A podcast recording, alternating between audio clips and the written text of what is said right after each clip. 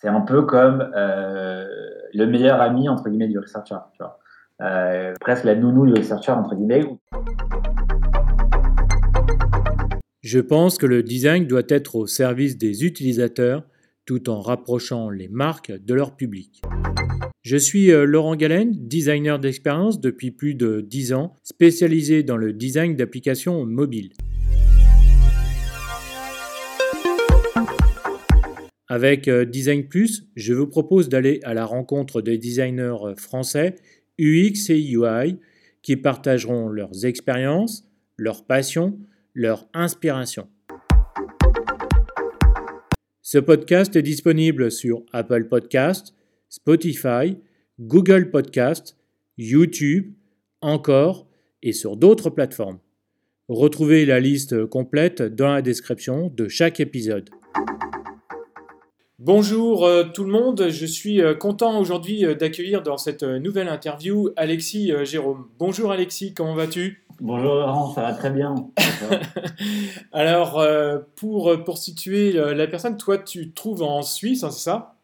Oui, voilà, à Genève. À Genève, voilà, super. Et donc moi à Paris, donc voilà, ça fait une petite distance. Comment ça se passe à Genève alors? Bah, Écoute, ça se passe très bien. Je viens de, de revenir à Genève après euh, plus de deux ans et quelques à, Zurich et euh, à, bouger en Europe euh, pour une startup pour laquelle je travaillais. D'accord, super. Est-ce que tu pourrais te présenter à nos auditeurs, s'il te plaît? Oui, bien sûr. alors, bon, bah, bonjour à tous. Moi, c'est Alexis. je suis UX Researcher en freelance maintenant depuis un mois. et, et j'étais aussi, pour certains qui vont m'écouter, peut-être vous m'avez rencontré, euh, j'ai été euh, responsable d'expansion Europe de Testing Time, donc une startup euh, qui, qui s'occupait de faire du recrutement utilisateur, donc en Europe.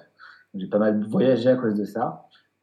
c'est d'ailleurs une des raisons qui a, qui a motivé aussi le sujet de, de ce podcast aujourd'hui. D'accord, super. Alors aujourd'hui, nous allons parler d'un sujet ben, que tu m'as fait découvrir, que je ne connais pas, et on va le découvrir ensemble avec nos auditeurs. Ça s'appelle donc la Research Ops. C'est quoi? Est-ce que, euh, d'abord, pourquoi as-tu voulu parler de, ce sujet aujourd'hui euh, dans mon podcast? Ouais, très bonne question. Mais en fait, euh, bah, c'est quelque chose de, personnel, puisque je t'avouerai que j'ai découvert la Research Ops avec, avec Testing Time quand j'ai travaillé là-bas, en étant en contact de, researchers et en montant, en aidant justement des researchers à, à, à scaler en fait euh, la research dans les entreprises. Euh, et donc, c'est ce que j'ai fait ces deux dernières, euh, ces plus de deux ans qui viennent de se passer. Et, je voulais parler de ce sujet aujourd'hui parce qu'en fait, c'est un sujet qui est clé. On parle, on parle d'impact dans les organisations, on parle de research de plus en plus en France. mais pour que la maturité, entre guillemets, de la recherche euh, soit valorisé, il y a euh, en fait bah, tout, un, système et des processus euh, à mettre en place. Et donc, c'est justement ce qu'on va un peu parler en, parlant de Research Ops. D'accord. Alors, la première question, évidemment, qui, qui se pose, c'est qu'est-ce qu'on entend par Research Ops Ouais. alors, je dirais, il y a plusieurs définitions qui, qui, qui, traînent sur Internet, mais moi, je, je dirais, pour simplifier les choses, euh, en fait, c'est toute la partie logistique euh, en fait, qui va supporter la fonction recherche utilisateur. Euh, et donc, c'est tout qu'on parle de logistique, c'est pas on parle de recrutement, et, etc. Mais vraiment, je dirais la partie interne à l'organisation. donc, ça veut dire des processus, des outils, des rôles et des formations euh, à mettre en place qui vont permettre que la, la, recherche utilisateur se diffuse dans l'entreprise et euh, scale, euh, je veux dire, grandisse. Quoi. D'accord. Et alors, d'après toi, donc tu viens de nous expliquer à quoi ça sert et, et qu'est-ce que c'est, mais depuis, d'après toi, depuis quand ça, ça existe? Ouais, bah en fait, je dirais c'est c'est un terme qui a été plus ou moins prononcé la, première fois, je crois, en 2018. Par une, une researcher qui est maintenant Research Ops, hein, qui s'appelle Kate Towsey, qui est maintenant Research Ops Manager à Atlassian, donc à Sydney. Euh, et donc, c'est une rechercheuse assez influente euh, dans, le, dans, le, milieu anglophone. Euh, et elle, elle, a prononcé donc ce, ce, premier terme en 2018 et c'est un peu inscrit aujourd'hui dans l'histoire de la Research Ops comme un peu le moment où la Research Ops est née. Même si, entre guillemets, on va, on va en parler, bon, je dirais, euh, c'est un nouveau terme dans le lingo du monde de l'UX, etc. Mais c'est une manière de, rendre opérationnelles des activités qu'aujourd'hui euh, on fait. Euh, on fait déjà depuis assez longtemps et des researchers vont écouter ça et dire bah, je le fais déjà. mais ça, formalise, je dirais, un savoir qui était peut-être mis de côté ou on n'avait pas vraiment le temps d'en faire.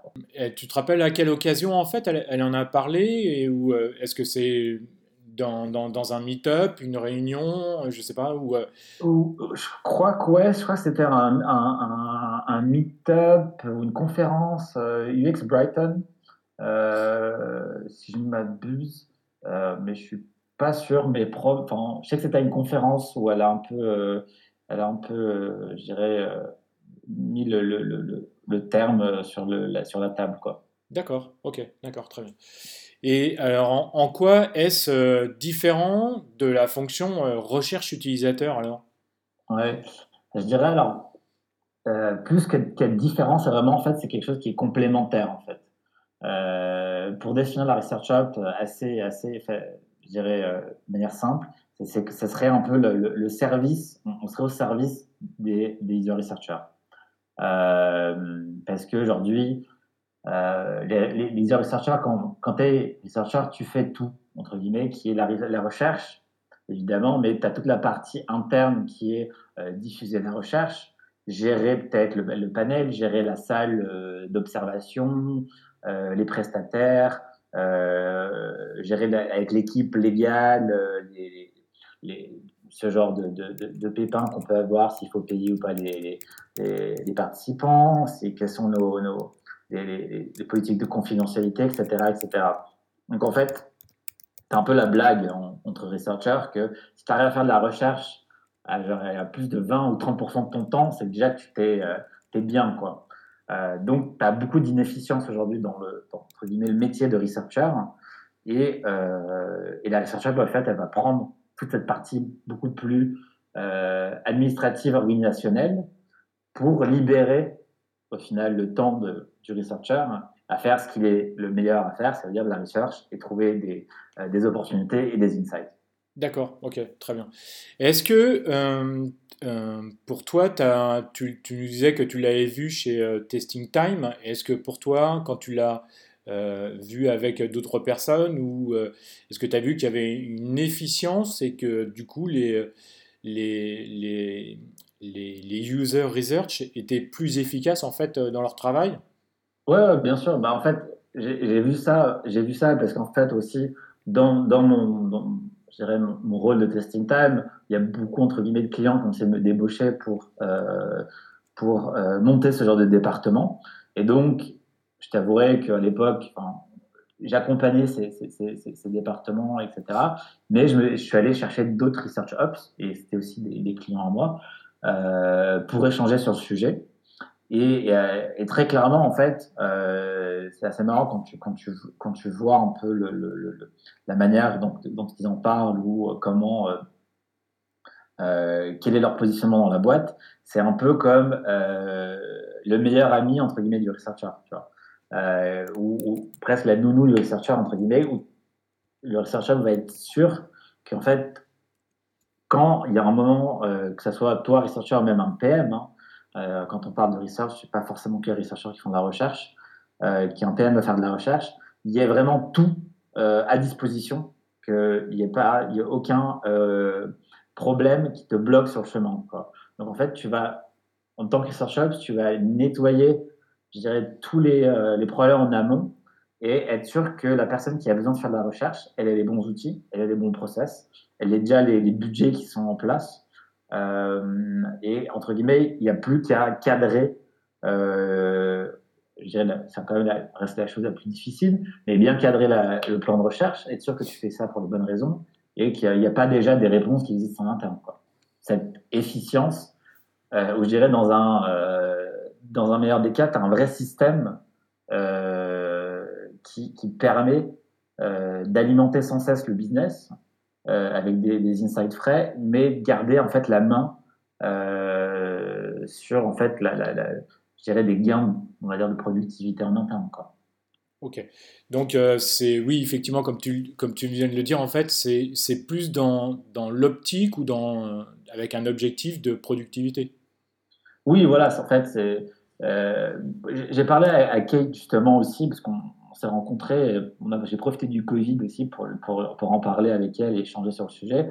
Et elle disait clairement, en fait, c'était euh, la Hub, c'est pas c'est pas une structure où tu vas gagner de l'argent. Tu vas optimiser des coûts euh, liés à l'interne, parce qu'en fait, la research, sans que le problème, c'est que tu sais jamais combien tu investis en research, que ce soit en temps, de, en temps humain de, personnes qui, qui, ont fait la research, et aussi avoir tous les coûts derrière. Et donc, parce que bah, tout ça, je dirais, personne n'a jamais vraiment le temps de, de s'en occuper. Genre, euh, faire l'admin, les coûts derrière et visualiser en fait l'impact, euh, ça demande un temps d'investissement et que euh, bah, les équipes techniques derrière, on leur donne pas cette, attitude, tu vois. Genre, si un PM doit encore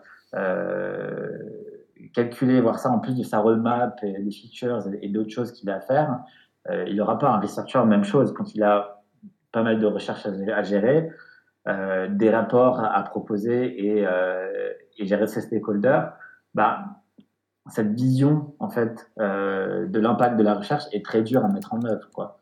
Et donc, gérer la, la Research Hub va permettre euh, de mettre en avant euh, voilà, qu'est-ce qui se passe en fait et quels sont les gains. D'accord, très bien, je, je, comprends effectivement. Et alors, j'avais une autre, une autre question, moi j'en ai encore pas mal d'autres également. Ouais, ouais. À ton avis, dans, dans, quel euh, contexte on peut utiliser la, la Research Ops? C'est-à-dire, euh, par rapport au, est-ce qu'il y a un type de société? Et puis, euh, j'aimerais que tu, tu, nous dises, est-ce que, par exemple, une grande société vs une start-up, est-ce que c'est intéressant de l'utiliser? Et comment l'utiliser un petit peu dans, dans chaque structure, s'il te plaît? Oui, bien sûr. Alors, moi, j'ai eu la chance de, de, parler avec des Research Ops qui sont entre euh, par exemple avec Booking, Uber, euh, Airbnb et euh, des research hubs, entre guillemets, en devenir dans certaines entreprises, on va dire, plus petites. D'accord. donc, je pense déjà, il y, a un, cadre à mettre en place que je pense que pense, nombreux des, auditeurs auront compris que bon, bah, la Research Hub, c'est pas dans une startup de 5 personnes qu'on va le faire. entre guillemets, à ce niveau-là, de, de, toute façon, il y a déjà d'autres problèmes euh, à régler, je pense, à ce niveau-là quand tu as, cette équipe.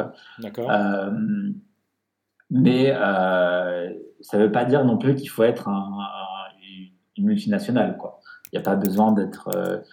moi, je vois des research ops avec des équipes de, en taille d'employés, ils sont à 70, 100 personnes. Il peut y avoir des research ops dans, ce genre d'entreprise.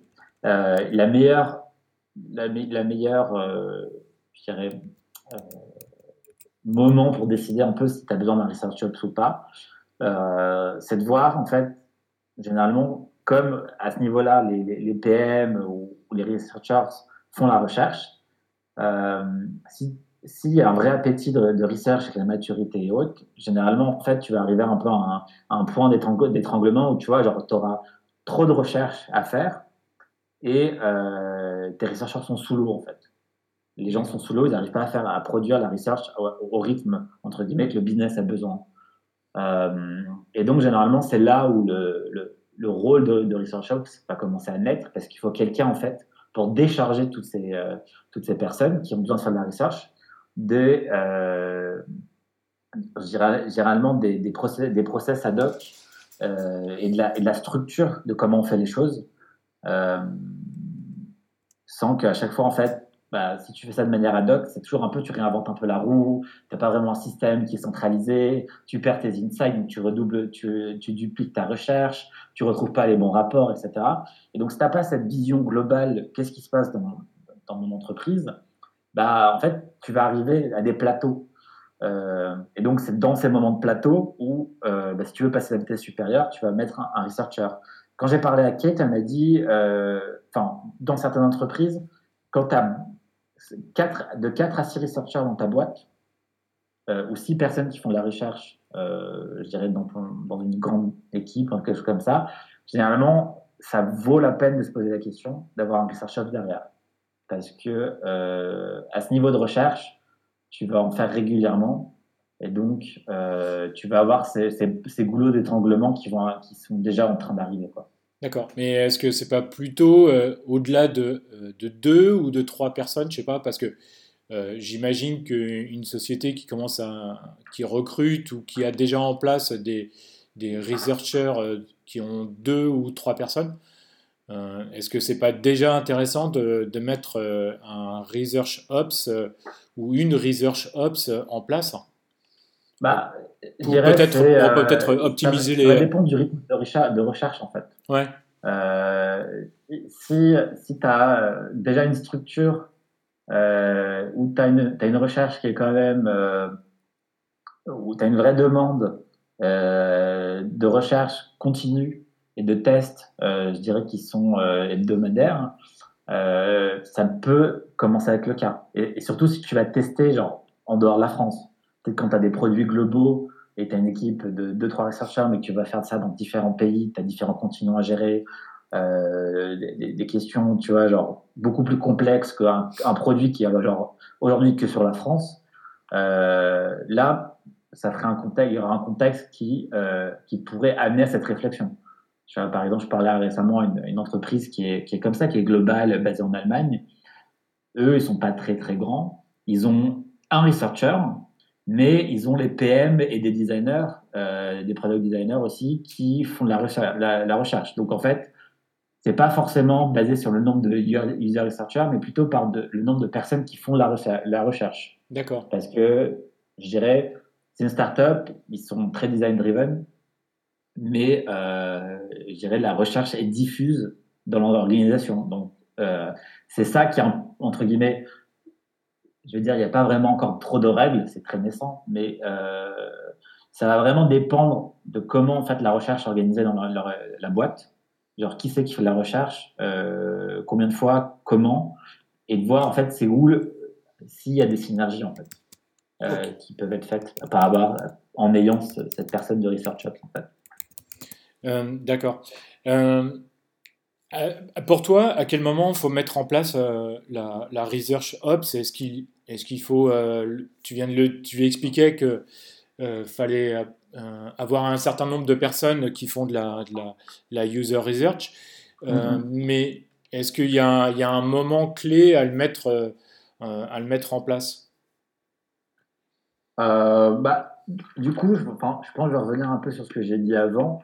Euh, ça va être vraiment basé sur euh, le moment où, tu vois qu'il y a que les équipes n'arrivent plus à, euh, prendre plus de recherche, parce qu'il y a trop de, de blocage en interne, ça manque de process.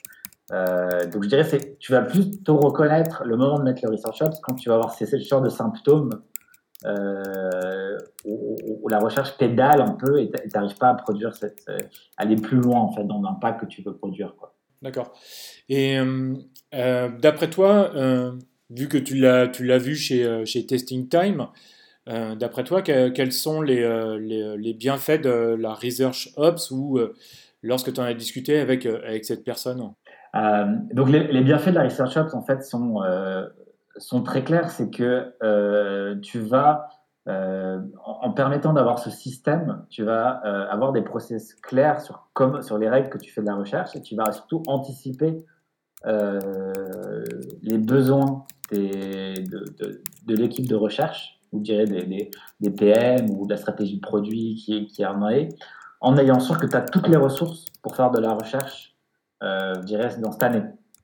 par exemple, un exemple clair, euh, c'est que un research hub va toujours aller voir les head of, research leur dire ok c'est quoi cette année vos besoins, de, quel type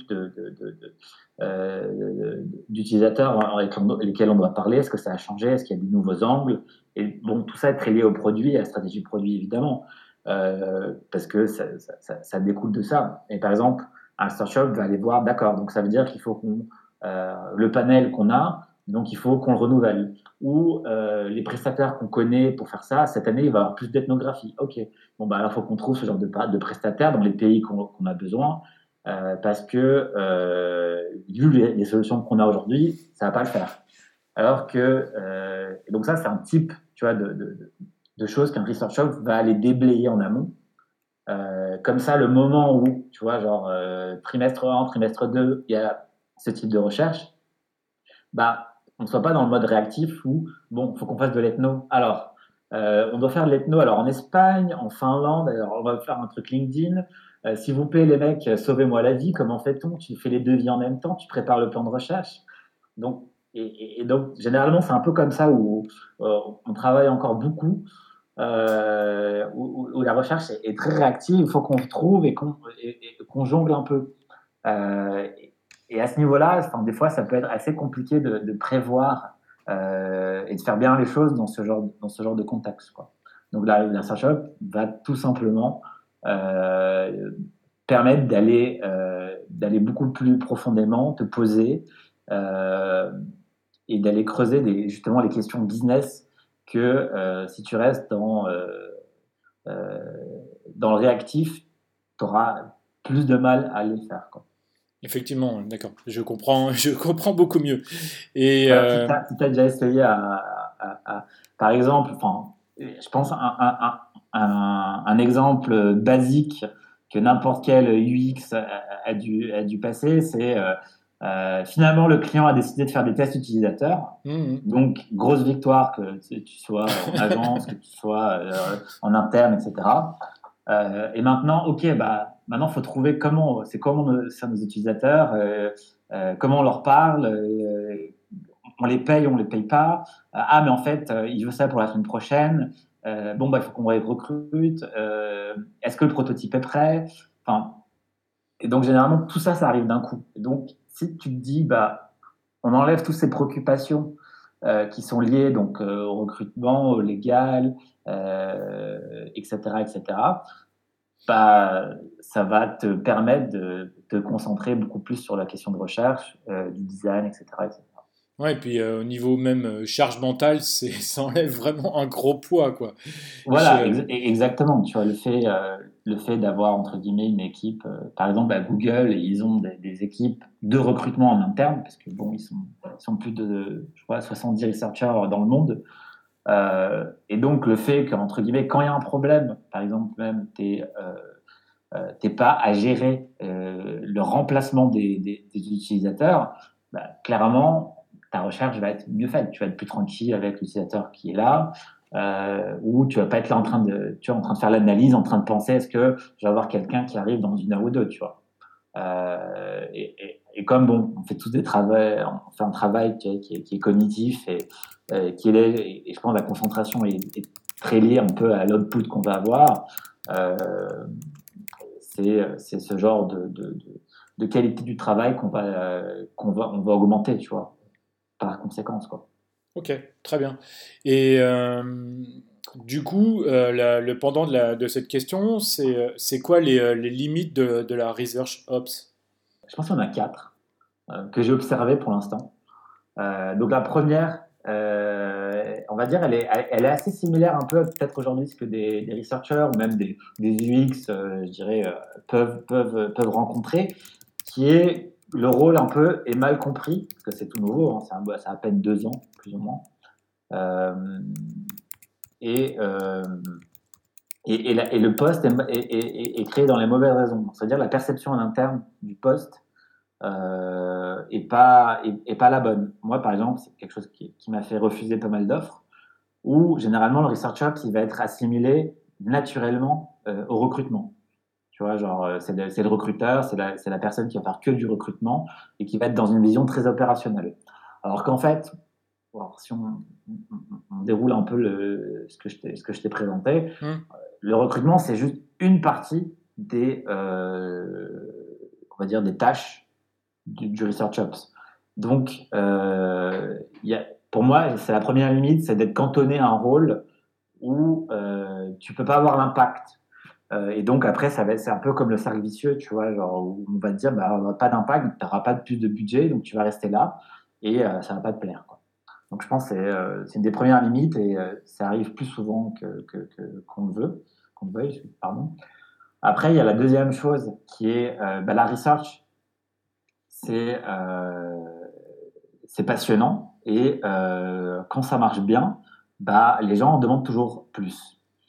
Et, euh, et donc, comme c'est c'est un rôle assez nouveau, euh, bah, il n'y a pas énormément de budget, donc auras, tu, généralement c'est des équipes de une personne, et après, si ça marche pas trop mal, on arrive à faire grandir. Donc le deuxième danger, c'est de vouloir trop en faire. Euh, trop en faire parce que, un, euh, toi, en tant que research ops, tu te fais en burn-out, parce que tu as énormément de choses à gérer, surtout quand tu as des, as des, as des, euh, des postes qui sont, tu dois gérer ça sur trois time zones euh, avec des research labs aux States, en Angleterre, etc. Je parle de, situations vécues que j'ai, avec qui j'ai parlé à des entretiens, des trucs comme ça. Donc, c'est comme ça un peu les setups des boîtes. D'accord. et c'est très facile de vouloir trop en faire. Tu vois, je parlais des research shops, de, de, de, Uber, des choses comme ça. c'est pas, c'est pas, je surprenant que des gens partent en burn-out pour ce genre de choses. Donc ça, c'est entre guillemets la deuxième limite. D'accord. Euh, surtout qu'en fait, les, progrès en fait sont très très. Euh, je dirais, on va dire, une fois que tu as généralement mis un peu tes quick wins euh, de, liés au recrutement, je dirais, c'est généralement les parties les plus simples à faire. Après, tu as beaucoup de parties organisationnelles, de processus, d'alignement avec des équipes produits, avec des équipes de, de research, euh, avec des équipes juridiques, etc., pour euh, tout un tas de, raisons. Et donc, et la, la, limite, c'est que bon, bah, tu feras des progrès, il faut, faut quand même que l'organisation soit ouverte à ça. Et donc, ton progrès va être euh, lié à, euh, à, cette maturité en interne. Euh, donc, c'est, je pense, le, le, grand challenge de, de, de la Research Ops, c'est cette quand même lenteur d'avoir ça, parce que ça met du temps et tu dépends de beaucoup d'autres choses. D'accord. Et la dernière, promis, hein, c'est qu'en fait aussi, tu n'as pas de fin. Moi, je pense toujours en, termes de maturité. Euh, tu pars d'un point, tu augmentes, tu deviens plus mature. Mais à chaque fois, tu as un niveau tu vois, plus élevé. Euh, et donc, en fait, dirais que tu as réglé le premier problème, mais il y en a un autre. Et donc, quand je parlais, tu je parlais des, des research à, Uber, j'ai dit, OK, à ton niveau, c'est quoi le, le, problème, en fait? Genre, je dirais, vous avez une structure, euh, vous faites de la recherche en Inde, au Brésil, en UK, aux États-Unis, etc. Tu coordonnes tout depuis euh, ton, puis ton pôle d'Amsterdam. Euh, et, à ton niveau, qu'est-ce qu'il y, en a? Et tout simplement, on me disait, il n'y a pas de fin. Il n'y a pas de fin parce que, tu peux toujours recruter un autre euh, programme manager. Donc, c'est entre guillemets des, des, gens qui sont en research ops, mais qui vont gérer des, euh, des pans spécifiques euh, de, la, pratique en interne. Et il me dit, tu auras toujours beaucoup plus sur ton assiette que tu peux en faire. Et donc, je dirais, il y, a, cette notion de, de sans fin de recherche parce que tu as un appétit du business pour la recherche quand tu arrives à ce type de niveau-là. Euh, qui, qui, qui, ne fait que, que s'agrandir. D'accord, ok. C'est intéressant parce que c'est vrai que c'est des choses qu'on n'imagine pas et euh, pour répondre à cette question, il faut, euh, faut, au moins l'avoir vécu ou l'avoir approché. Et c'est intéressant d'avoir ce, retour. Je pense que les gens seront euh, les auditeurs sont vraiment intéressés par, par ça, oui, tout à fait. Ouais, enfin, juste pour mentionner, enfin, je pense que le, le, challenge et, la beauté un peu de la recherche et research, c'est qu'on va gérer en fait de la connaissance, tu vois. Mmh. Euh, et, je dirais, bon, maintenant la connaissance un peu de ton client est devenue l'avantage compétitif. Je dirais, on parlait tous d'expérience utilisateur, euh, je sais plus, il y a il y, a, il, y a, 5 ou 10 ans, on disait l'expérience utilisateur, euh, c'est l'avantage concurrentiel le, plus important, etc. Mais quand tu, quand tu dis que l'expérience utilisateur est l'avantage concurrentiel, en fait, ce que tu te bases, c'est la connaissance de ton client, de tes utilisateurs, de leurs problèmes et comment tu y réponds. C'est là, en fait, que ton avantage, il est, tu vois. Euh, et donc, certaines entreprises l'ont compris, euh, surtout sachant que bah, euh, ces usages utilisateurs, ces, je dirais, ces, les, comportements changent. Euh, de plus en plus rapidement, avec des nouvelles plateformes, avec des nouvelles, euh, la compétition qui arrive d'autre part, etc. Et donc, euh, le, le, rôle ne prend que plus de, sa valeur parce qu'il faut maintenant, entre guillemets, avoir un système, une manière de gérer euh, toute cette connaissance qu'on injecte dans le business et que, en fait, les, personnes qui sont dans des positions de décision, hein, que ce soit pas forcément des C-level ou des stakeholders très élevés, mais même tu vois, des, PM qui euh, prennent des décisions sur des features, etc., et accès à cette recherche, euh, comprennent cette recherche, l'acceptent aussi, ça c'est des, des, gros points qui demandent énormément de temps. Et, et, donc, euh, au final, comment tu gères cette, connaissance et cet appétit de la connaissance des gens euh, pour ça. Quoi. Et c'est là, je dirais, le, le point super positif, mais aussi super euh, challenging quoi, sur, sur comment, comment faire. D'accord, ok, super. à ton avis, Alexis, qui peut exercer la, la, Research Ops et comment une personne peut savoir si, si elle est faite pour ça? Ok, c'est une super question parce que justement, le, on n'a pas, on pas parlé encore des limites, mais euh, euh, Kate mentionnait aussi que la limite de talent entre guillemets des research ops c'est quand même assez, euh, euh, enfin, sera latente. Mm. Mais enfin, moi, de ce que je, ce que j'ai vu dans, dans l'industrie aujourd'hui, c'est que tu as deux, deux types de profils qui, qui, qui, deviennent research ops. Donc, un, évidemment, tu as les, les, researchers qui généralement, en fait, ça devient en fait une extension euh, je dirais, naturel de leur travail. En. Quand tu es researcher, quand tu n'as pas la chance d'avoir un research ops, tu fais déjà tout ce genre de problèmes. Tu vois, tes logiques de euh, gestion, euh, la base Notion ou Airtable que tu as. Après, comment tu vas créer des processus en interne, parler avec les différents départements, former les équipes, etc. les researchers, en fait, essayent, le font déjà de manière ad hoc. Mmh. Donc, Généralement, ce qui se passe dans une équipe, quand il y a cette douleur euh, dont on a parlé, bah, un researcher va dire bah, Moi, ça m'intéresse, euh, j'ai envie d'aider de, de, la, la, fonction recherche à grandir, à scaler euh, et à être, je dirais, euh, avoir plus d'impact dans le business. Quoi. Donc, ça, c'est le premier profil, qui est généralement plus souvent le cas. Euh, L'autre profil que j'ai vu, c'est euh, peut-être d'autres profils un peu plus opérationnels qui viennent du recrutement, peut-être plus quali, des choses comme ça. Euh, cette zone en fait où c'est assez, assez similaire, où ils peuvent rentrer dans, dans, cette petite porte, on va dire, de Research Ops et, et grandir après avec le rôle en interne. Quoi. Mais je dirais, c'est généralement, il y aura ce profil qui viendra après euh, qui est quelqu'un de plus peut-être senior ou plus avec ses visions stratégiques qui viendra. Parce qu'il faut bien différencier, genre on va dire, si on devait différencier, tu as, deux types vraiment de research ops. Tu as un peu genre le research ops manager qui quand même doit avoir une stratégie, de une vision stratégique qui va être au-delà de l'opérationnel. Et après, tu as la partie beaucoup plus opérationnelle des research ops qui est euh, le recrutement, l'admin, euh, et, et euh, tout ce genre d'autres de, choses euh, qu'il peut y avoir sur, sur le chemin. D'accord. Donc je dirais c'est ces deux grands types de profils. Quoi. C'est, c'est vraiment intéressant. Quoi. Après, c'est, je pense que c'est peut-être fait pour des profils qui, sont, qui, qui aiment bien l'organisation, qui aiment bien les choses carrées. Ou qu'est-ce que tu en penses? Ouais, enfin, ouais, d'ailleurs, ça, je me rends compte, j'ai pas répondu à comment je sais si c'est pour moi. Euh, mais euh, je dirais c'est c'est une je dirais c'est une fonction en fait faut aimer servir faut mm. aimer euh, aider par exemple des researchers ou des PM des choses comme ça je pense qu'il y, a une grande il y a une grande satisfaction en fait à enlever enlever des, des, problèmes que d'autres n'ont pas forcément le temps de faire ou pas forcément, je dirais, autre, enfin, d'autres choses plus importantes à faire. Euh, et je pense que une qualité d'un Research Ops, c'est euh, d'avoir cette, euh, cette, volonté, même euh, ce plaisir en fait, de pouvoir aider les autres et débloquer la situation. Quoi.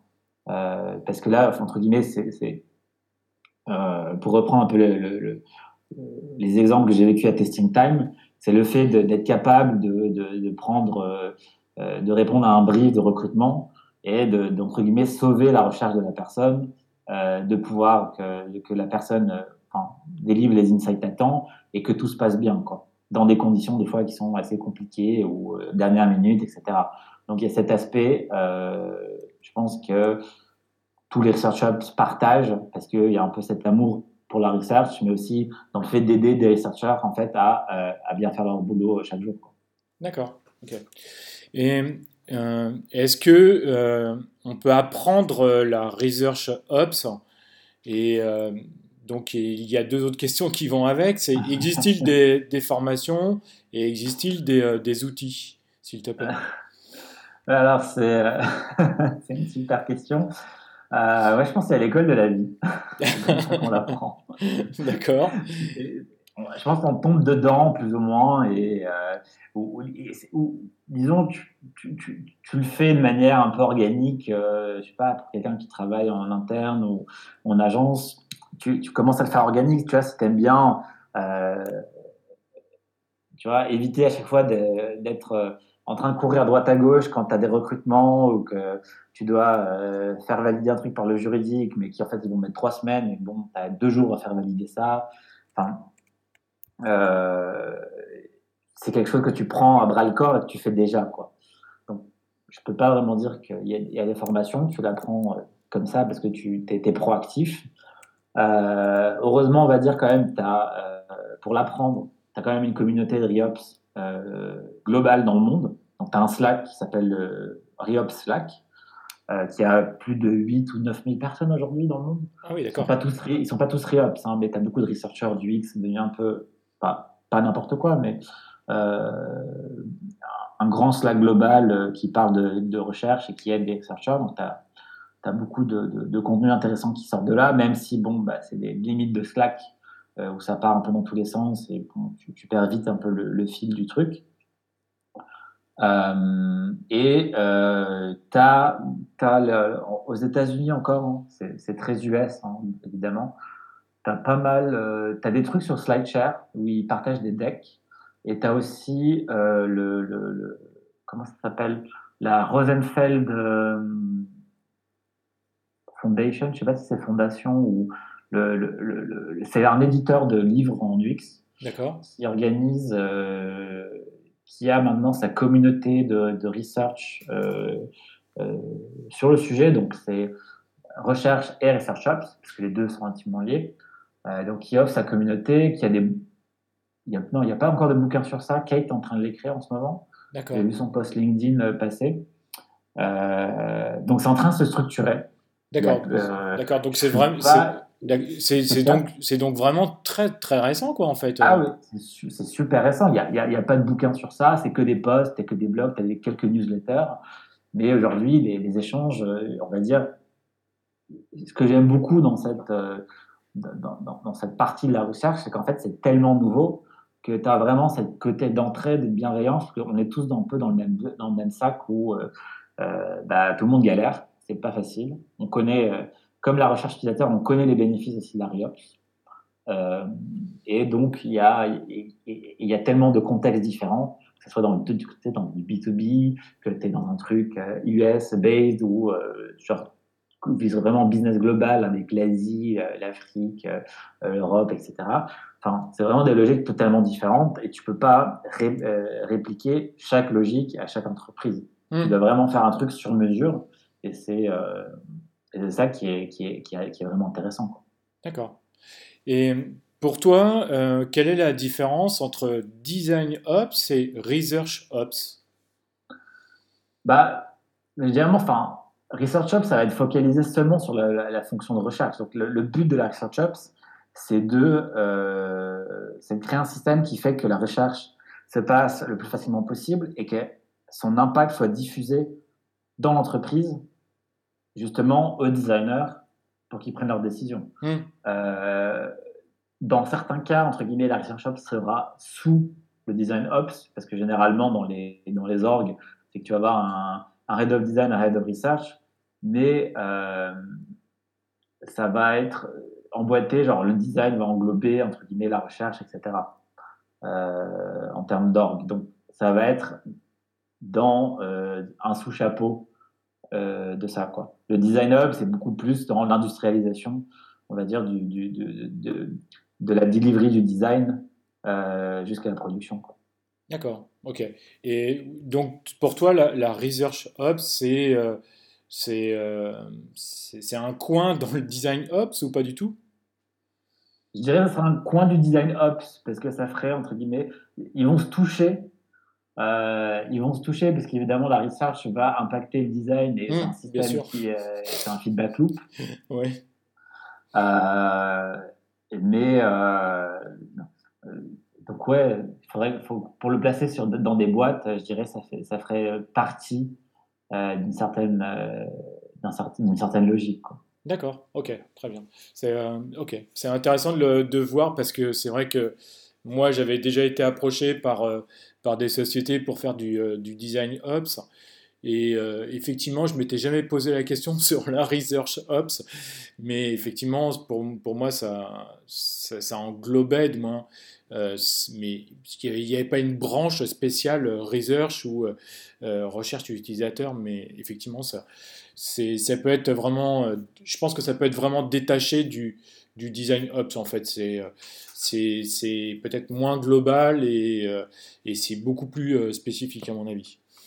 Oui, oui, exactement. Ça va être beaucoup plus spécifique et entre guillemets, c'est pas du tout les mêmes problématiques. Et, entre guillemets, un search up et un design ops vont pas, enfin, ils, ils vont pas avoir grand chose à, enfin, ils peuvent échanger des, des, tips, mais entre guillemets, ils travaillent sur des logiques totalement différentes. Hmm. Euh, mais dans la logique, la research va influencer aussi le design euh, et, euh, mais c'est plus une logique, comment tu, dans, dans l'organisation, telle comme tu, tu, me parlais en, introduction, tu avais, euh, avais, parlé avec Benoît Drouillat, c'est ça? Oui, c'est ça, ouais. Sur la stratégie de design. bah là, là, tu vois, ça va prendre son sens. Quand tu parles de stratégie de design, tu vas parler comment on, va faire euh, interagir la research et le design ensemble. Tu vois. Mmh, mmh. Euh, et donc là, c'est aussi, entre guillemets, le, schéma entre les ops qui, va, qui va se rejoindre. D'accord. Très bien. Euh, pour toi, est-ce que aujourd'hui ou peut-être demain, on pourra en faire un métier ou une activité à part entière? Bah, je pense que c'est déjà le cas. Tu vois, il y en a quelques-uns quand même qui, qui, montrent la voie. Et, euh, clairement, c'est un champ de connaissances, en fait, euh, qui est, euh, je dirais pas sans, fond, mais euh, ça, ça, va être un champ de connaissances super spécifique où tu dois connaître de la, je dirais quand même, euh, au contact de researchers et, de gens qui font de la recherche. Donc, ça veut dire, tu, dois, tu dois comprendre leurs besoins, comment ils travaillent, euh, et comment tu veux te placer vis-à-vis de ça. Euh, et ensuite, tu dois, toi, être capable de euh, connaître, toi, ton, ton, marché, ton domaine, c'est-à-dire tous les outils, euh, les outils dans quel moment, pourquoi, dans quel pays, parce que bah, tu as des outils qui marchent dans tel pays, pourquoi, que ce soit cloud, pas cloud, mmh. les, les, les, prestataires, même chose, questions juridiques, gérer des labs, gestion de connaissances, tu vois, genre. Euh, donc, tu as un champ spécifique, tu vois, genre. Je sais pas si ça te le fait, mais je pense aujourd'hui, en tant qu'UX, on a tous une FOMO sur les outils euh, qui naissent de tous les côtés. Euh, tu vois, genre, tel, tel outil fait tel, tel entretien, tel truc ou pas. ça, ils font du recrutement, mais dans ce pays, mais pas dans ce pays.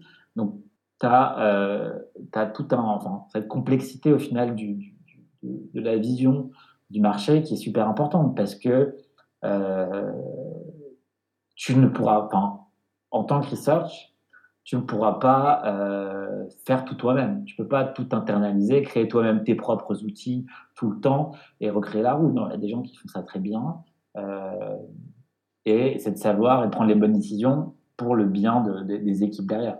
Oui, et puis, et puis je pense que c'est pas du tout le, le rôle d'un user research d'aller à la recherche des, des, outils ou en tout cas des.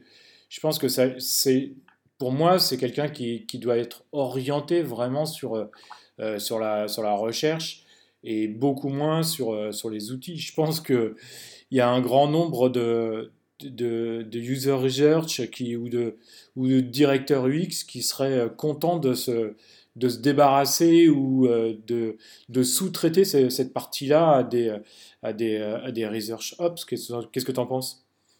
Tout à fait, tout à fait. Parce que euh, t'imagines euh, déjà aujourd'hui, en fait, tellement la, vague d'outils existe, alors que bon, on est une, industrie naissante. Hein on n'est même pas consolidé.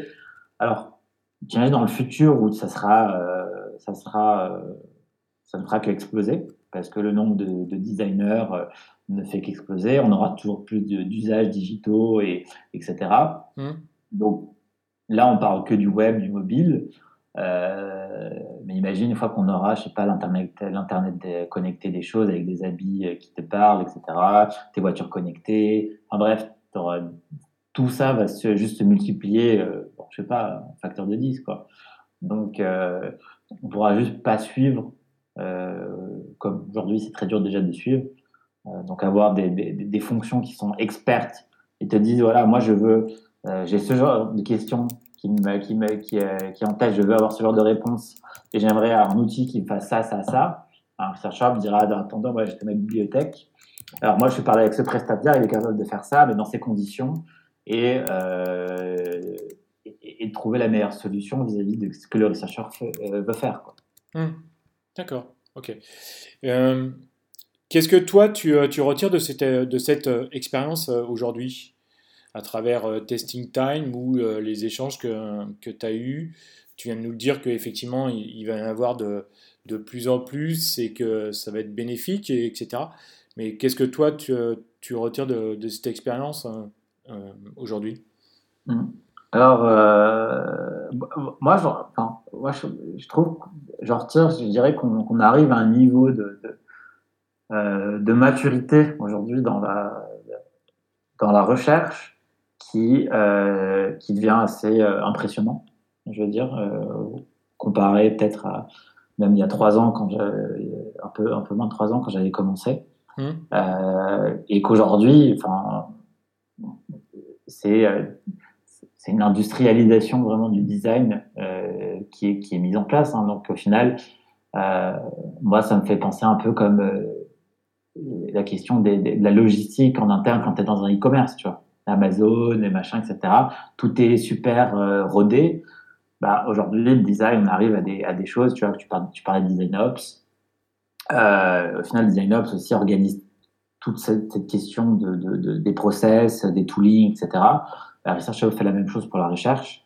Euh, donc on arrive aujourd'hui à une, à une efficience euh, euh, des équipes pour livrer des, des, des, produits qui est tout simplement incroyable quand c'est bien exécuté. D'accord. je dirais donc ça, il y a cette partie qui est, qui, est, qui, est, qui est passionnante et, et, surprenante de voir, voir, à quel point ça bouge. Et la deuxième, c'est euh, c'est la, euh, la, la, comment dirais-je, euh, à quel point c'est euh, c'est bon de voir en fait qu'il y a, euh, la recherche est maintenant prise en compte et sérieuse, euh, surtout aux US.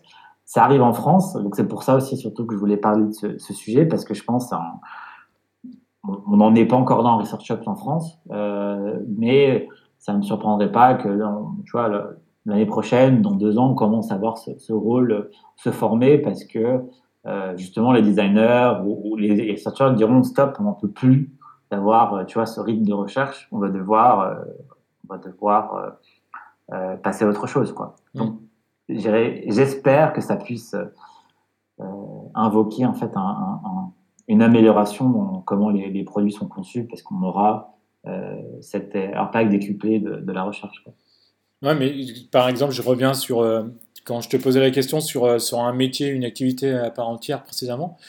C'est vrai que même par exemple, Design Ops, moi j'ai été approché une seule fois pour ce type de, de métier et encore, y avait, on m'en a parlé vraiment comme ça c'était en fait, c'était plus euh, en mode euh, euh, responsable UX/UI, tu mais il voulait vraiment quelqu'un qui était dans l'opérationnel pour l'organisation des, équipes et de la démarche du, design. Donc il y avait vraiment cette, cette volonté, mais il n'y avait même pas eu d'offre d'emploi à cette époque. Donc, et c'était il, y a, il y a deux ans. Donc mm-hmm. ce sont des postes encore qui sont, je pense que même DevOps, euh, je pense que ce sont des, euh, des postes qui sont encore... Euh, qui, je ne sais pas s'il y a vraiment une volonté des entreprises de pousser l'organisation pour avoir un rythme et qu'il y a une meilleure démarche, etc. Mais en tout cas, d'après les, les, les, les, offres d'emploi, les offres de mission que je vois, euh, j'en vois vraiment très très peu, voire peut-être une fois par an, deux fois, mais pas plus. quoi. Ok. Je ne sais pas ce que tu en penses. Le design c'est pas du tout là où, euh, entre guillemets, je regarde. Oui, bien sûr. J'ai euh, j'ai trop de connexions. Euh, mais bon, alors ça, mettra peut-être un peu plus de temps pour les research ops. je ne sais pas du tout, mais c'est, je suis effectivement, je ne sais pas si ça, va devenir un métier ou une activité à part entière. Ça, peut être intéressant pour des gens qui sont euh, dans l'opérationnel, comme tu disais, et qui, souhaitent euh, servir euh, leur organisation. Je trouve ça vraiment intéressant. Mais après, je ne sais pas si ça peut devenir un métier à part entière que je ne sais pas parce que en tout cas en France, c'est vrai qu'il y a souvent dans les métiers ou dans les dans les fiches de poste, il y a souvent un décalage entre les US ou l'Australie et la France. Je sais pas ce que tu en penses sur, euh, sur ce décalage, mais je trouve qu'il y a souvent un décalage. Quoi. Oui, ouais, bien sûr. Bah, après, de toute façon, enfin, en plus encore plus dans notre industrie, euh, mm. où en fait, bah, je dirais c'est l'Europe qui pompe sur les États-Unis, qui dit euh, voilà, qu'est-ce qui se passe aux US ah ok maintenant il s'appelle product designer donc maintenant on appelle tout le monde product designer mm. et ben, mais la fiche de description n'est pas du tout ça quoi où on essaie de tout faire donc, tu as toujours un peu cette inspiration qui est, euh, tu vois, un peu le téléphone arabe, on prend les trucs euh, et euh, ça change totalement. après, oui, après, tu vois, oui, clairement, tu vois, entre guillemets, Research Ops, alors si tu compares, entre guillemets, le, ratio, alors tu imagines déjà que les ratios, entre guillemets, entre research et design vont être 1 pour 1 pour 5, 1 pour 10. donc, tu imagines Research Hub, ça va être encore plus petit. Donc, si tu dis que Research Hub, ça va être une carrière avec une fiche de carrière qu'on aura, je sais pas, sur les sites euh, euh gouvernementaux, bon, peut-être pas, tu vois. Mm. Mais, euh, entre guillemets, c'est, ça va être une carrière possible en, en, research euh, ou euh, quelqu'un qui a un background, pas, pas besoin de forcément faire un doctorat en psychologie, des trucs comme ça, mais avoir quand même des bases de, de, research va avoir commencé sa, carrière en research, en UX, et dire bon, en fait, c'est sympa, mais euh, euh, je préfère m'occuper d'autre chose que de faire tout le temps la research sur le terrain ou faire que du test tout le temps. Bah, ça, ça, sera une autre voie, quoi. Et elle sera aussi très valable parce qu'en fait, l'impact, l'impact aussi est très fort entre guillemets vis-à-vis peut-être d'un researcher qui fait du testu euh, tout le temps et que bon, bah, tu veux faire des corrections euh, euh, d'interface versus un research qui va permettre en fait d'aider l'équipe entière à produire plus ou de meilleurs insights qui eux peuvent changer le business. C'est c'est une manière de voir les choses. Ouais, mais je ne remets pas du tout en cause la, ah je remets pas du tout en cause le, le, le, le, le fait que ça peut être très intéressant dans, dans, une, dans une organisation, dans une société. Mais effectivement, d'après moi, ce que je vois, euh, j'espère que ça, peut, ça puisse se développer et que le design ops également puisse se développer. Mais euh, effectivement, c'est quelque chose qui est. J'ai pas l'impression. Je pense pas que ça va se développer beaucoup en France. Quoi. Ça, va être, euh, je pense que ça va être plus lié à. ça va être une, autre activité d'un lead UX ou d'un manager UX ou d'un directeur UX. Je pense que ça sera quelque chose qui, cette activité-là, sera raccrochée à son rôle. c'est souvent ça en plus en France de le fait d'avoir des personnes multicasquettes et la personne sera complètement sous l'eau, ça c'est sûr. mais, mais c'est souvent le cas, en tout cas en France, de, de mettre des multicasquettes à, des, à des personnes. J'ai l'impression en tout cas. Ouais, Bah, je pense d'une certaine manière, de toute façon, quoi qu'il arrive, ils le font déjà. Parce que bah, si, entre guillemets, dans une, bah, es dans une organisation qui, qui fait de la recherche de manière plus ou moins régulière, euh, tu es quand même confronté déjà à ces, à ces logiques. Mmh, euh, donc, quoi qu'il arrive, ils sont déjà sous l'eau. mais, euh, mais bon, j'espère pour eux qu'ils qu'ils arriveront à en fait bah, s'organiser et dire en fait bah, vous voyez tout cette, toutes ces choses qu'on qu'on fait aujourd'hui, qu'on perd énormément de temps, puisqu'au final, on ne va pas, mmh. se cacher que tu payes un designer ou un researcher, euh, un, pas un pont d'or, mais un certain niveau d'argent, et pour, en fait, qui va faire beaucoup de choses qui ne sont pas créatives, ou dire ou euh, d'exécution de, de, son talent, c'est quand même un grand gâchis pour l'organisation. Ah oui, non, euh, absolument. Et, je pense que, comme tu dis, cette double casquette, elle a un impact parce qu'au final, ça impacte le produit, ça impacte l'utilisateur, et donc ça impacte le business euh, derrière. Mais ça, il euh, faut, faut, aller le défendre devant, devant les équipes euh, CML, quoi. c'est clair. La, la, dernière question, c'est est-ce que toi, tu penses devenir researcher Ops Ouais, bonne question. C'est, je dirais sur les bonnes conditions, euh, j'étais pas du tout très loin euh, l'année dernière euh, de, signer à ça. Je me suis arrêté à l'offre. Mais euh, c'est possible. Vu mon background maintenant, d'avoir été UX lead et aussi maintenant, on va dire, avoir mis la main dans vraiment tout ce qui est partie recrutement et avoir accompagné ces, équipes. c'est un profil, je dirais, qui a peu sur le marché, donc mal. Enfin, j'ai été contacté quand même quelques fois par des, mon réseau pour ça. Euh, donc, euh, je peux pas vraiment te répondre. Ça on verra sur le futur. D'accord. Euh, comment ça se passe. Mais euh, pour l'instant, je suis freelance. Donc, comme je peux pas être researcher freelance, c'est plus compliqué. mais à voir, à prouver. Hein, qui sait si, si j'ai essayé de proposer ça, mais généralement, c'est une, une, position en interne euh, que, que, les entreprises ont besoin. Donc, euh, hmm. c'est un, autre besoin. D'accord. Et parce que toi, aujourd'hui, dans, tu disais que, que, tu étais freelance, dans, euh, tu travailles plus avec des, des sociétés internationales? Bah Là, pour l'instant, je travaille avec deux petites PME en France euh, dans mon réseau, donc il n'y a pas grand-chose à voir. On, est passé d'une autre échelle. D'accord. Et euh, après, j'ai des contacts, oui, en, en, Suisse, on est en train de discuter. Euh, bah, J'avais euh, trois, ça fait à peine un mois, donc c'est encore tout récent.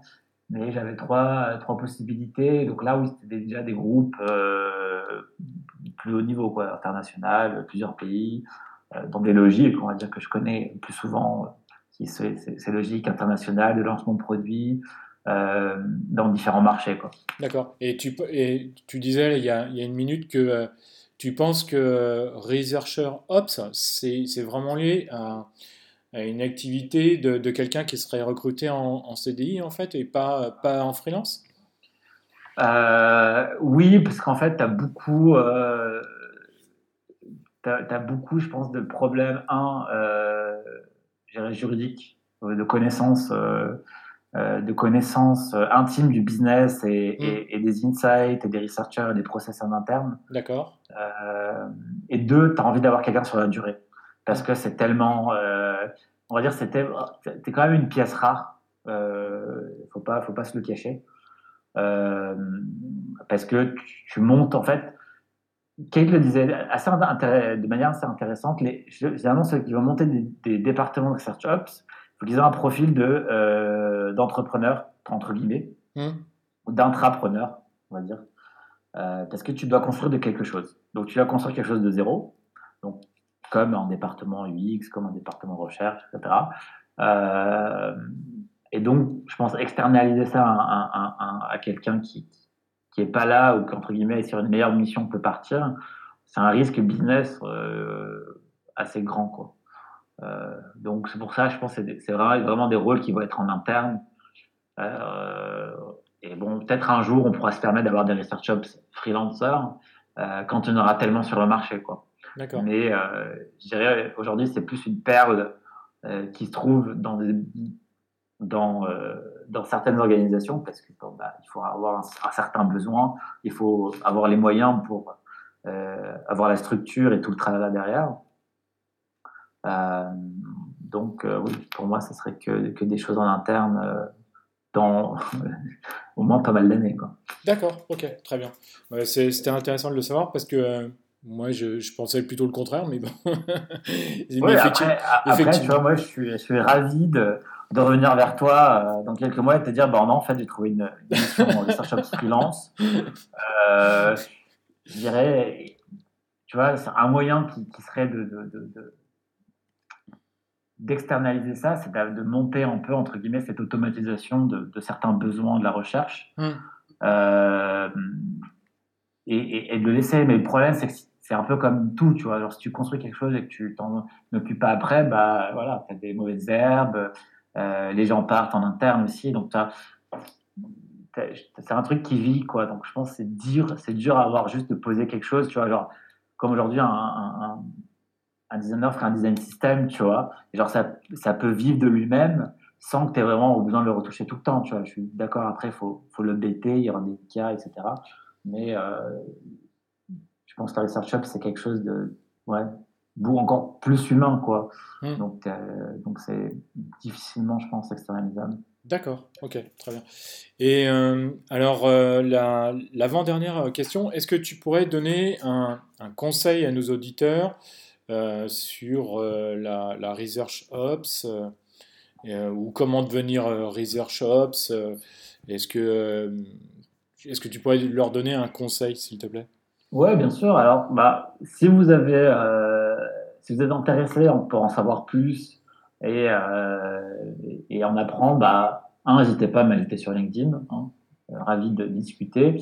Deux, aller sur le Slack de Riops déjà euh, et, lisez le médium et déjà un peu les contenus qu'ils ont, qu'ils ont euh, produits. Il y aura de quoi déjà bien vous apprendre sur ça et, et, et en savoir déjà plus sur comment ça se structure et comment ça se structure et, et, vous connecter en fait avec des gens qui sont qui font déjà ça dans le dans, dans le monde la communauté Slack qui est, très ouverte, euh, les gens euh, aident toujours, etc. Donc, je dirais, c'est un peu votre chance de, saisir ça au vol parce que bah, les gens sont très réceptifs et euh, dans une bonne ambiance.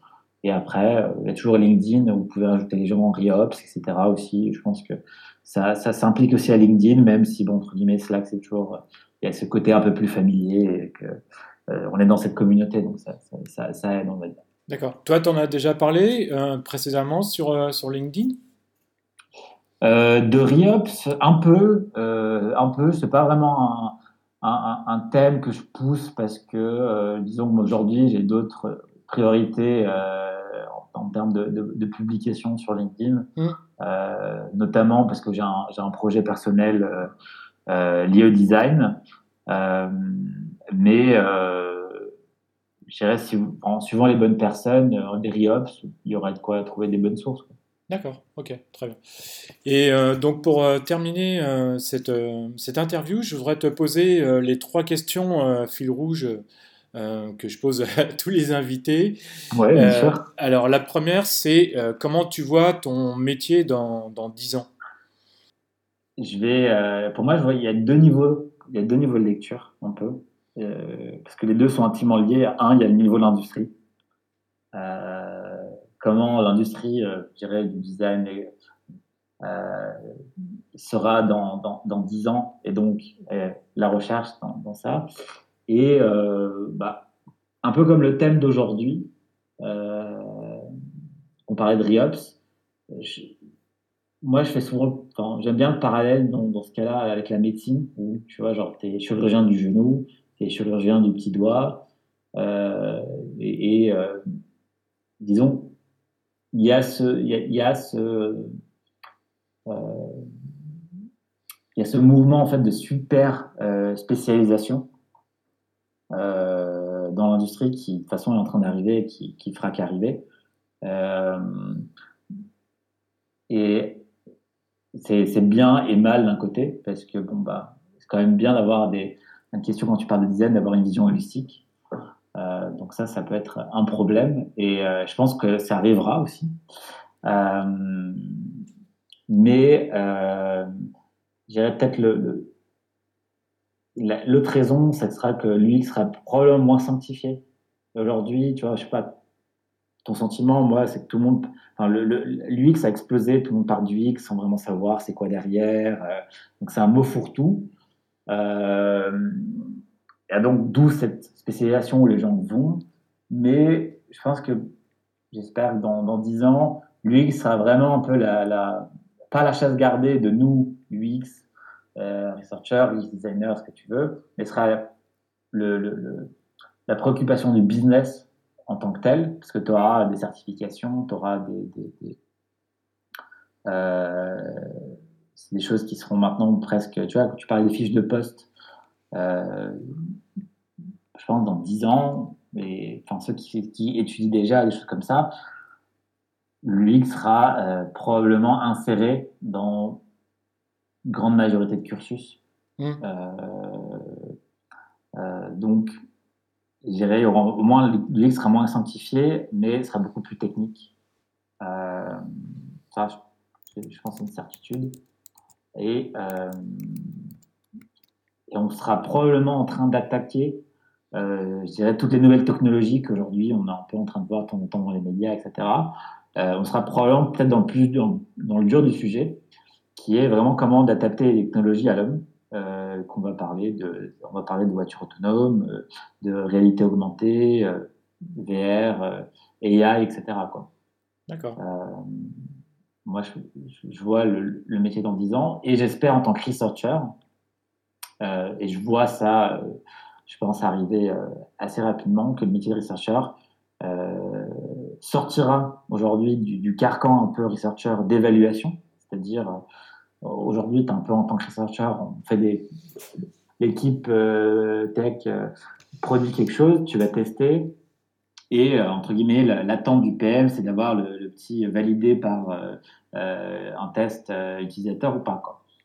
Euh, et donc très peu de, de, boîtes aujourd'hui euh, arrivent à sortir cette vision un peu limitatrice et euh, d'aller en amont, vraiment de faire de la recherche exploratrice, de, parler d'innovation, etc. Donc, vu comme l'évolution, moi je pense que dans 10 ans, grâce notamment à la Research Ops, hein, on aura réglé ce type de problème de testu, etc. Parce qu'aujourd'hui, ce qui se passe, j'ai peut-être pas eu le temps d'en parler, euh, c'est que si tu arrives à, libérer des researchers euh, pour faire de la recherche plus complexe, ça veut dire que d'autres gens comme des designers ou des PM peuvent faire de la recherche de testu.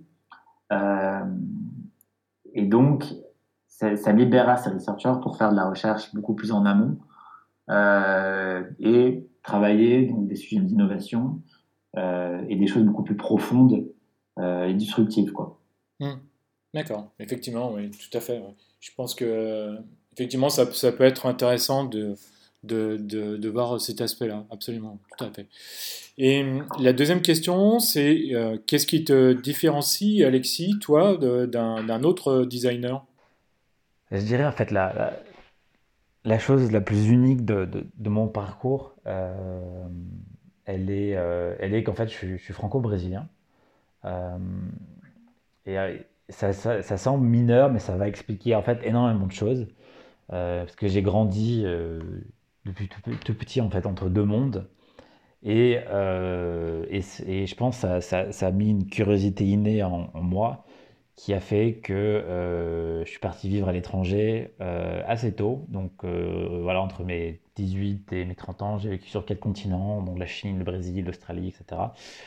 je crois que j'ai une, enfin, une soif de découverte assez grande et je suis très aventurier. Et ça s'est, bizarrement, on va dire, retrouvé dans mon travail où, bah, en fait, j'adore rentrer dans des projets en fait, où c'est entre guillemets le, bordel parce qu'il n'y a pas de euh, euh, il a pas de référent, euh, ça n'a jamais été fait.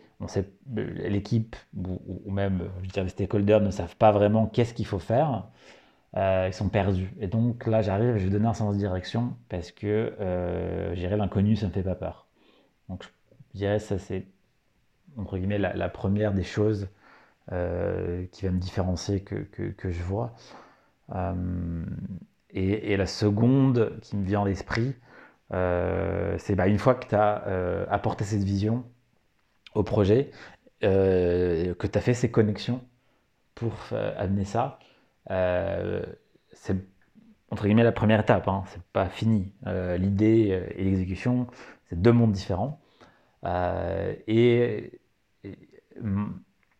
j'arrive en, avoir un regard assez froid et euh, on va dire pas froid peut-être, mais euh, plutôt euh, non biaisé sur le fait que voilà le travail qui reste à, fournir sur le produit pour que l'expérience soit optimale et qu'est-ce qui va vraiment être entre guillemets x10 pour l'utilisateur quoi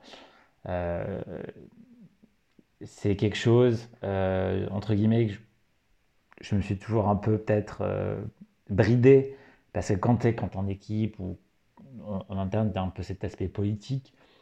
Mais au final, quand tu, quand tu fais un produit, il faut, je pense qu'il faut être franc entre, avec toi et, les collègues ou les membres de l'équipe. Euh, parce qu'en fait, je crois qu'il y a une, une des, euh, un des problèmes qu'on a une mauvaise UX, qu'on a des mauvais produits. C'est parce qu'en fait, les équipes, euh, il y a trop d'équipes qui passent euh, leur temps à se faire des high five, euh, à dire en fait, on a lancé une nouvelle feature, on, a, on a fait un, truc, nouvelle roadmap, etc. Alors, il n'y a pas de recherche, c'est pas validé, c'est c'est un peu comme tu as mis ton dos au vent. Et même, entre guillemets, si l'insight ou je l'instinct créatif de, de l'équipe ou ce que, ce que tu veux est vrai, euh, bah, comme en fait il y a un peu ce, jeu politique euh, entre où on n'ose pas trop euh, dire du mal parce que c'est mal vu, etc., c'est politiquement correct, bah, au final ça fait un peu les choses à moitié. donc, j'irais comme autre différenciation, j'arrive à garder ce, cap de dire voilà, il faut qu'on améliore les choses même si ça fait pas vraiment plaisir des fois, euh, mais c'est ce qui est nécessaire. Et la troisième et dernière question, c'est euh, quel épisode de, Design Plus as-tu euh, bien aimé et pourquoi? Oui, bien sûr. Alors, bah, bah, je, suis très biaisé. Hein. c'est celui avec Olivier Sauvage sur les utilisateurs parce que il reprend, il dit l'important et il reprend les bases de, l'importance des tests utilisateurs. Euh, et que moi, en tant que researcher, je peux que dire euh, que, remettre en avant l'importance de faire des tests utilisateurs, euh, comme je le disais juste avant, parce qu'en fait, peu importe ton niveau de seniorité, c'est ça qui est toujours incroyable, tu, vas, tu vas toujours en apprendre tu vas toujours en apprendre. Et euh, c'est souvent quand tu crois que tu n'as jamais fini d'apprendre et que tu dis non, mais c'est bon, on les connaît, c'est criant, etc. je veux dire, ça, on, est humain, donc ça, ça, passe quand même dans, dans, ta tête. Hein. Mmh, mmh. Euh, et tu dis, en fait, je sais rien, je sais rien. Tu vois, genre, euh, tais-toi, quoi. Donc, donc c'est ça, là, c'était un épisode qui était, qui était, enfin, qui était très intéressant pour ça et surtout aussi que j'ai bien aimé euh, sa métaphore. Il parlait des, euh, du travail de, du designer à en fait, euh, en fait rendre bah, l'utilisateur heureux avec l'utilisation du produit, etc. Mais il parlait de cerveau encrassé quand il parlait de, réseaux sociaux. et ça résonnait avec moi parce que je pense aussi, tu vois, que la manière en fait que ce genre de produit, euh, on va dire, qui, qui, attaque ton, enfin, attaque mon attention, la capture.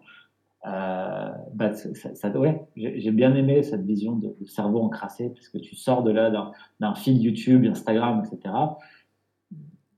Genre, j'utilise plus ce, genre de produit, mais pour l'avoir fait, tu ressors de là avec ton, ton, ton, ton attention, ton cerveau totalement d'une autre, euh, autre, perception. Quoi. Ah oui, je, je suis absolument d'accord, c'est vrai. Comme, euh, comme dirait, euh, comme dirait quelqu'un que je connais bien, on, on, on, se perd facilement dans, dans, Instagram ou dans YouTube et, et tu peux perdre 10 minutes et tu n'as pas compris pour ce qui s'est passé. Et en fait, c'est il y a des UX qui sont passés par là et qui ont très bien fait leur, leur jeu et, et effectivement, euh, ton temps euh, d'attention a été complètement euh, absorbé, quoi, en fait. Et, effectivement, ouais. Oui, ouais, c'est ça. Enfin, je dirais, ça m'arrive aussi sur LinkedIn, non? Par exemple, combien de fois genre, tu vas voir sur Instagram, sur YouTube, ou peut-être un truc, tu veux, tu veux chercher un truc en, en, mmh. envoyer un message? Ça m'arrive plein de fois. Alors, tu dois envoyer un message. Et là, premier truc qu'il y a sur le feed, genre, je perds l'attention. Je suis là, putain, qu'est-ce qui s'est passé? Euh, Qu'est-ce que je venais chercher Tu vois, genre, je ferme. Et après, tu vois, tu retombes sur Gmail. Et là, tu vois, tu as un autre mail. Et, là, et, genre, tu passes d'un autre et c'est fini, quoi. Mm. Euh, et, c'est ça, Tristan Harris euh, le dit très bien. C'est mm. le mec qui a, qui a, quitté Google pour maintenant un peu partir contre eux en, en guerre, on va dire. Et il dit très bien, c'est ce genre de, produit, c'est qu'en fait, comme tu dis, euh, tu, perds ton attention, tu perds 10 minutes, tu n'as pas vu ça. Euh, c'est qu'en fait, tu viens pour faire quelque chose, mais tu repars en, étant insatisfait parce que tu as, fait totalement autre chose.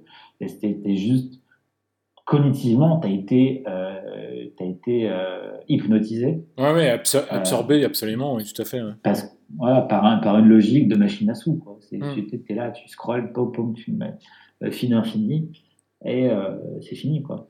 Absolument, tout à fait. Et, euh, et bien, pour, voilà, pour conclure l'interview, Alexis, je voudrais te, te laisser le mot de la fin. D'accord, ok, ok. Bon, bah, j'espère que vous avez apprécié notre, notre bel échange d'aujourd'hui, qui, je pense, a, été, a été intéressant et, aussi euh, complet. Mais voilà, si vous avez des questions ou d'autres choses, ben, n'hésitez pas à me contacter sur LinkedIn, on laissera les, coordonnées. Euh, faites de la recherche, hein, euh, quoi qu'il en coûte. Ça veut dire guérilla ou pas guérilla et, et aussi en montant en compétences. mieux vaut faire un peu de recherche que pas du tout. On a toujours des choses à apprendre. Et, euh, et ben voilà, et puis j'espère, pourquoi pas revenir euh, dans, dans, dans, un épisode pour dire que j'avais tort et que j'ai réussi à trouver un research ops en freelance. Eh bien, super. Eh bien, euh, merci beaucoup à Alexis. C'était vraiment très intéressant. En tout cas, moi, j'ai appris quelque chose aujourd'hui. J'espère que. Les... Merci à toi. J'espère que les auditeurs aussi, et j'en suis convaincu qu'ils apprendront des choses euh, grâce à toi. Euh, c'est vrai que c'était un sujet qui était euh, vraiment très intéressant et peu ou pas connu du tout. j'en ai parlé avant de, faire l'interview, j'en ai parlé un petit peu avec, avec d'autres UX et il y en a certains qui m'avaient répondu oui, je connais, j'en ai entendu parler et d'autres, ils n'étaient pas très sûrs, voire ils ne connaissaient pas. Donc mm-hmm. je pense qu'effectivement c'était intéressant de, euh, de soulever euh, ce point et, d'en parler aujourd'hui euh, dans cet épisode. Donc encore merci Alexis d'en avoir parlé. Bah, merci à toi de m'avoir invité. C'était très intéressant. En tout cas, merci à tous de nous avoir écoutés et je vous dis à très bientôt pour un nouvel épisode. Merci Alexis, au revoir. Salut Laurent. Merci d'avoir écouté cet épisode de Design Plus jusqu'au bout. Maintenant, partagez cet épisode à deux personnes autour de vous et mettez une note de 5 étoiles ou un pouce en l'air avec un commentaire sympa. Cela me permettra d'échanger avec vous et de faire monter mon podcast dans les classements. Je vous donne rendez-vous prochainement pour un nouvel épisode. N'oubliez pas de vous abonner à ce podcast.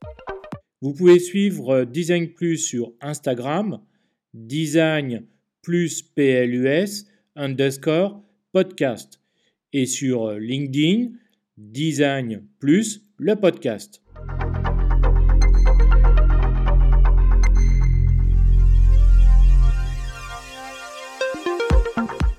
Je suis euh, Laurent Galen et grâce au design, j'accompagne les sociétés à créer, à développer, à améliorer leurs produits et services.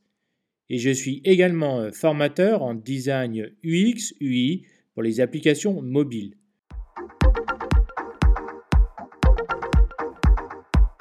Si vous avez besoin d'un accompagnement ou bien d'une formation, alors euh, contactez-moi sur www laurentgalenattaché.com. À bientôt